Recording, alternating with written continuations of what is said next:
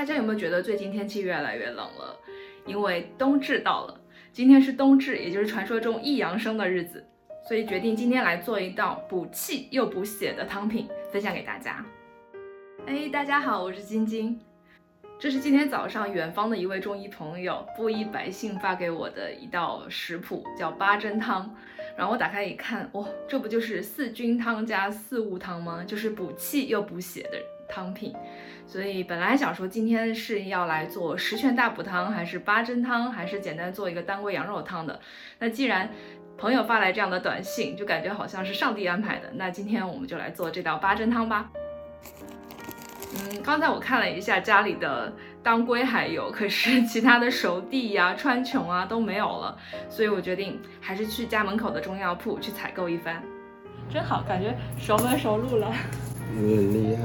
没有啦，我其实今天很犹豫，我想偷懒来着，就好好的过一个冬至，在家里面自己自己随便鼓秋点啥吃就行。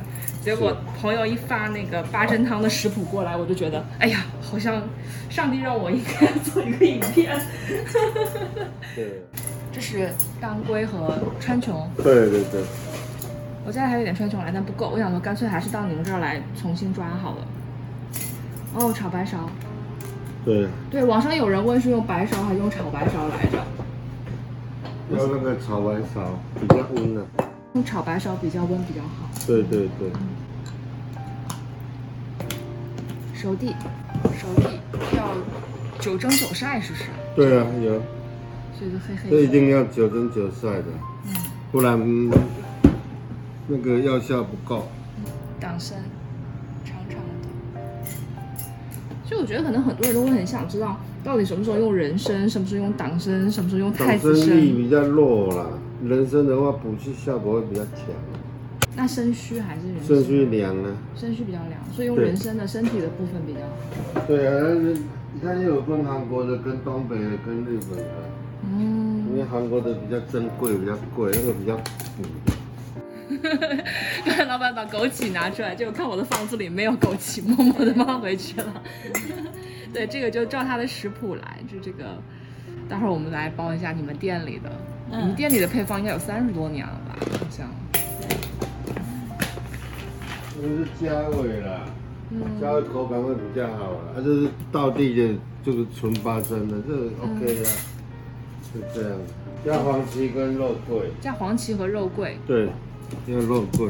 哦，对，肉桂效果才会好，哦，才会温暖暖胃啊，跟那个调肾气啊，它可以引引火归元啊，哦，因为归元你火在哪边它跑，它会把它带到归位，就加肉桂，朋友的这个八珍，是，好，嗯，十全，十全来了，对。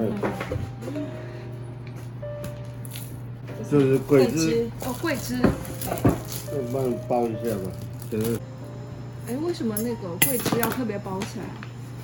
桂枝比较不会煮的时候，整个比较不好捞啦。哦。因为它比较细呀。是。对啊。我觉得昨天特别巧，因为昨天我们去打太极拳呐，然后师傅的师姐嘛。煮了一壶肉桂茶，然后我一喝，好甜呐！我就问说，哎，这里面加糖了吗？然后他说没有啊，就是纯那个台湾土肉桂的叶子，然后把它就是拿开水煮一下，然后就很香。嗯，然后我想说，哦，这这就是练武之人他们懂的那个什么，刚才老板说的引火归元。黑枣十颗，十颗。对啊，还有杜仲。哇哦。好补筋骨的，是。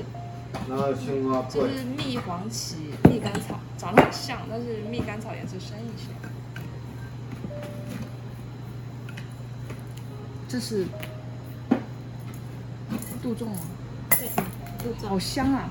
嗯，好香。肉桂。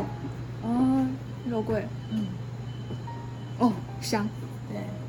这分量比较 足。煮起来的味道超香。是，对啊。之前我看到有一个中医师的方子里面，它就是白米粥，然后加肉桂粉，嗯，然后它的肉桂一定要现磨。哦，对，这这可以磨，就这样啊。啊，好，好丰富，看起来对啊，感觉就会有点甜味哦，因为有那个枸杞跟红枣。对啊，还有黑枣，超好吃的，煮煮看的，好，效果应该比较好。好，是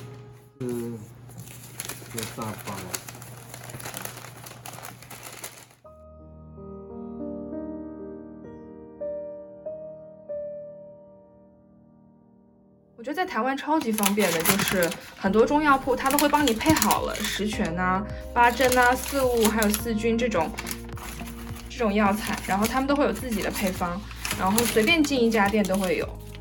然后你看，像老板配的就很齐全，像茯苓啊、当归、川穹这些都有，但是它会多了一些这种杜仲啊、红枣啊，还有枸杞。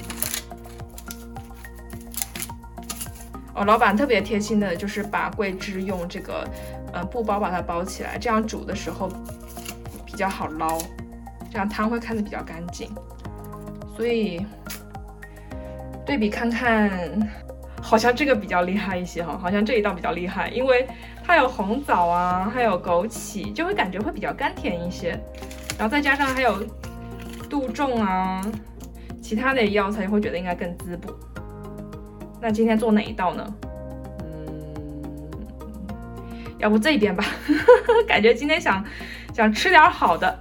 那下次布衣先生的这道八珍汤就下次再做。